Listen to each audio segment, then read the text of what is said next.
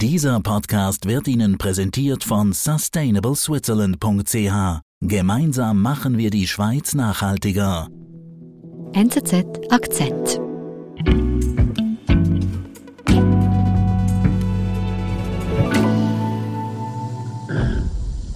Tenham paciência, mas isso me deu muito trabalho, mas vamos escutar até o. Fato mais grave talvez suscita.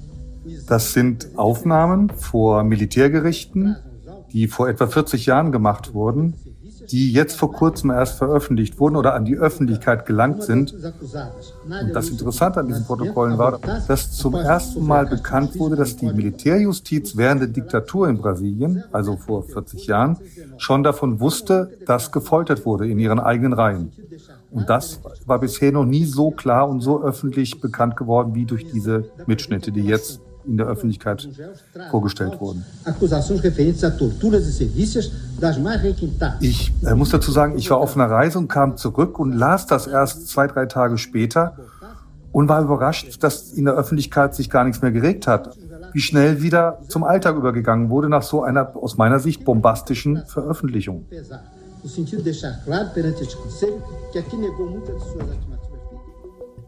Hm, und was sagt ihr das? Das sagt mir, dass die Aufarbeitung der Menschenrechtsverletzungen während der Diktatur immer noch völlig am Anfang steht. Die Ausschnitte beweisen, in Brasilien hat das Militär während der Diktatur gefoltert. Doch bis heute weigert sich die Regierung, die grausame Geschichte aufzuarbeiten. Präsident Bolsonaro kann damit politisch gar punkten, erklärt uns Alexander Busch. Wie ist es denn so weit gekommen, dass jetzt dieses alte Tonmaterial in Brasilien in den Medien aufgetaucht ist? Da müssen wir noch mal ganz weit zurückgehen in die Geschichte und zwar zurück in die 70er Jahre. Mhm. Ganz konkret zur damals 19-jährigen Miriam Leitão. Sie war Geschichtsstudentin. Sie hat im Lokalradio damals gearbeitet hatte gerade mehrere Nachtschichten hinter sich und wollte am Sonntagmorgen in Villa Velha, das ist eine kleine Stadt, 500 Kilometer nördlich von Rio de Janeiro, an den Strand gehen, zusammen mit ihrem Freund Marcelo Neto. Und dadurch hat sich dann was in Gang gesetzt, was bis heute die, die Medien in Brasilien beschäftigt.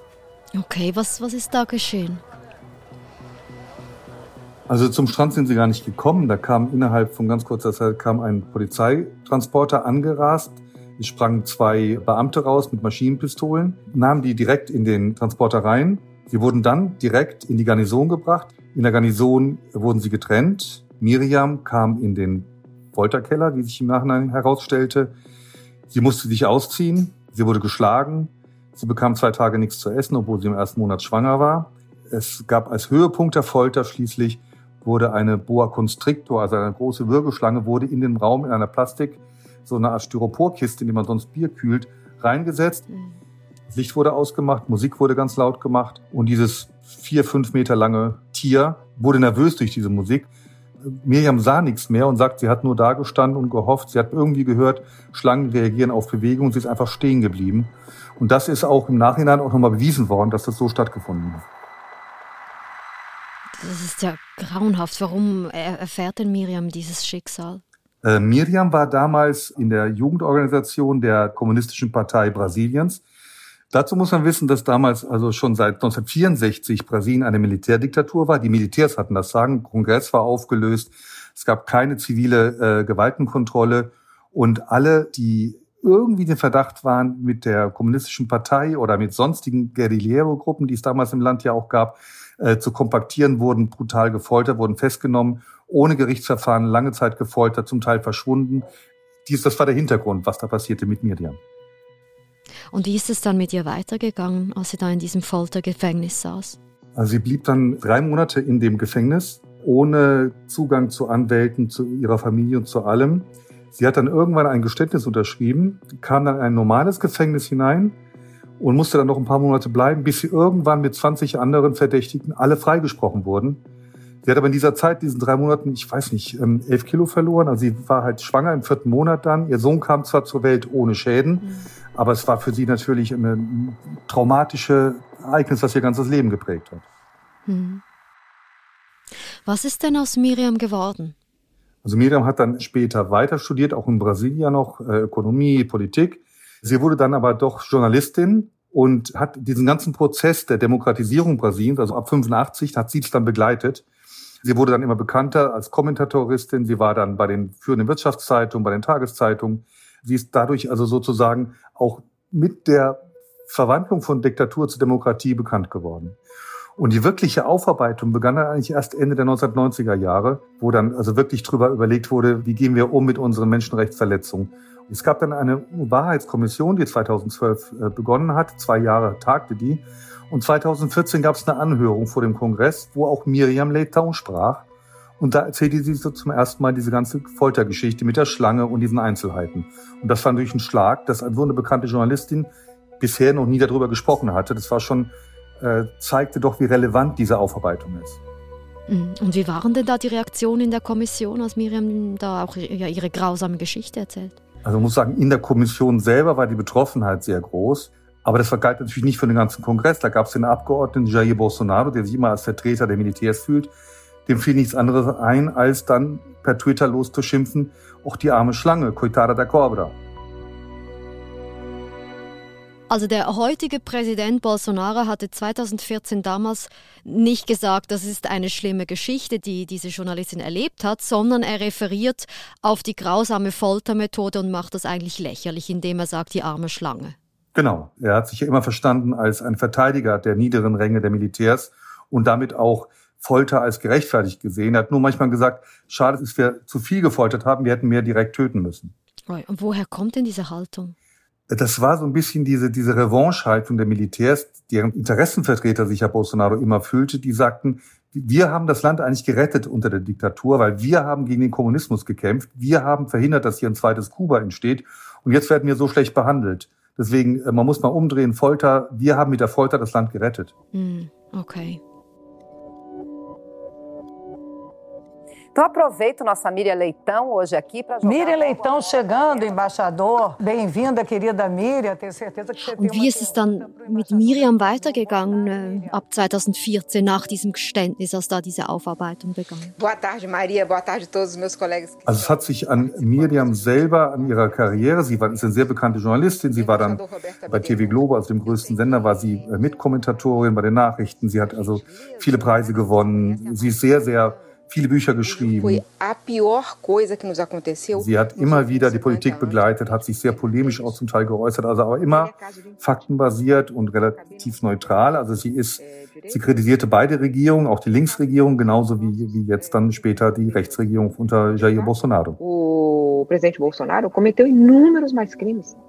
Und sie sagt eindeutig, dass Bolsonaro er und seine Söhne, aber die, dieser Clan Bolsonaro, Feinde der Demokratie sind. Mhm. Und jetzt hat sie gerade wieder in einem Kommentar so vor zehn Tagen geschrieben, im Klartext, Bolsonaro versucht, die Demokratie in Brasilien zu beerdigen. Ja. Und was hat das ausgelöst, dieser Kommentar?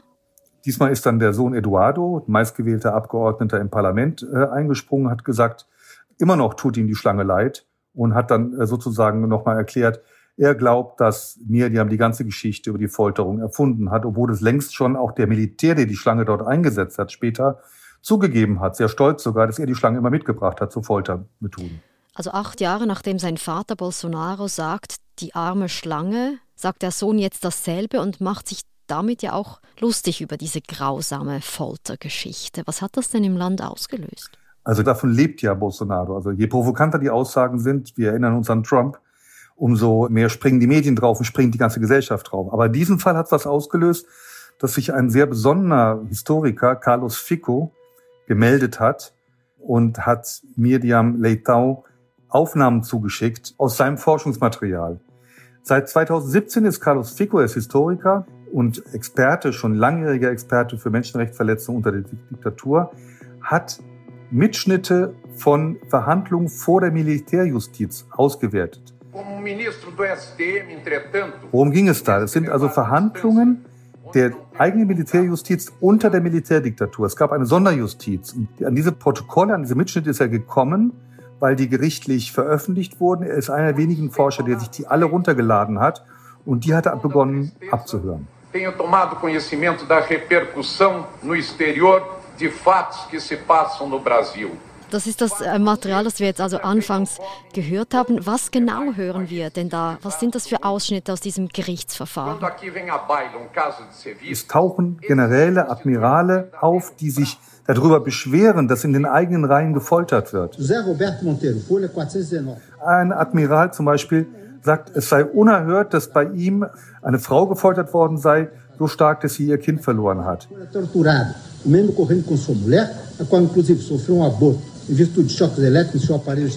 Und er beschwert sich darüber. Die wurden nie zur Rechenschaft gezogen. Das heißt also, dass die Militärjustiz, die eigene sozusagen unabhängige äh, Instanz innerhalb der Militär, selbst die wussten, dass gefoltert wurde, was sie danach immer wieder abgestritten haben. Wir sind gleich zurück. Gemeinsam machen wir die Schweiz nachhaltiger. Mit der Initiative Sustainable Switzerland fördern wir eine nachhaltige Zukunft für die Schweiz, unseren Planeten und seine Menschen. Unterstützt von den Partnern BCG, BKW, BMW, SAP, Swisscom und UBS. Wie auch du einen Beitrag leisten kannst, erfährst du unter sustainableswitzerland.ch.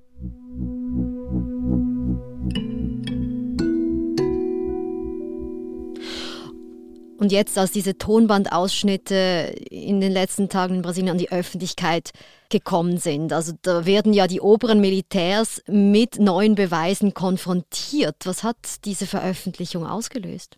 Ja, und das ist das Interessante und aus meiner Sicht das Erschreckende daran. Die hohen Militärs in und um die Regierung Bolsonaro lachen darüber. Sie nehmen das überhaupt nicht ernst.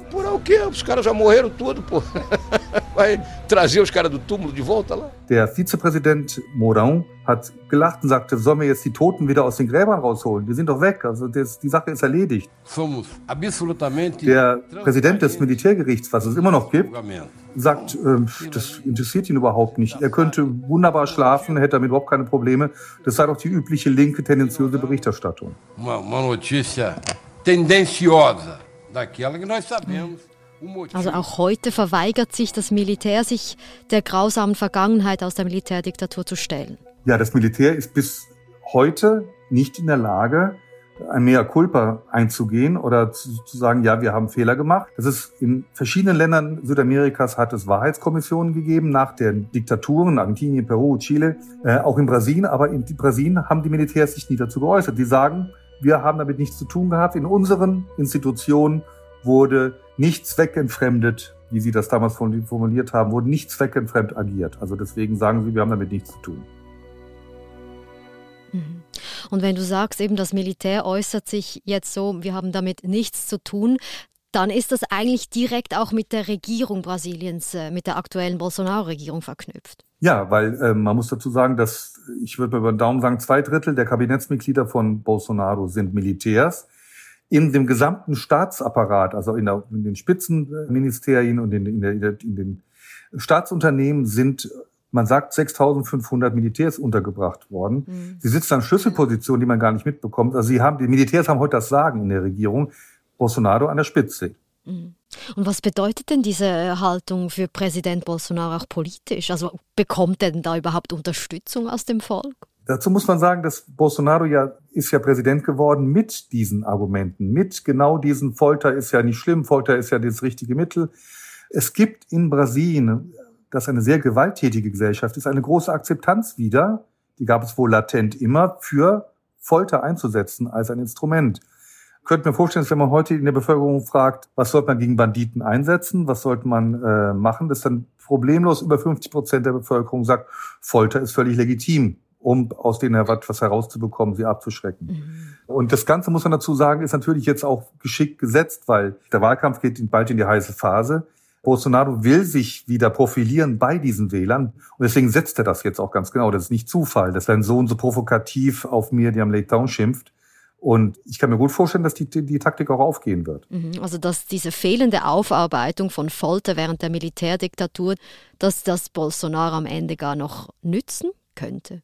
Genau. Das ist, glaube ich, ein großes Potenzial, in dem Bolsonaro im Trüben fischen kann und dass er auch darauf hofft, dass ihm das eine durchaus massive Teil der Wählerstimmen bringen wird. Ja. Und Was wurde aus Miriam Leitão? Wie geht es mit ihr weiter? Miriam ist weiterhin eine, eine hoch anerkannte Journalistin und ich finde beeindruckend an ihr, sie ist jetzt, sie ist knapp 70, dass sie ihre persönliche Geschichte nicht benutzt, um sich damit zu profilieren.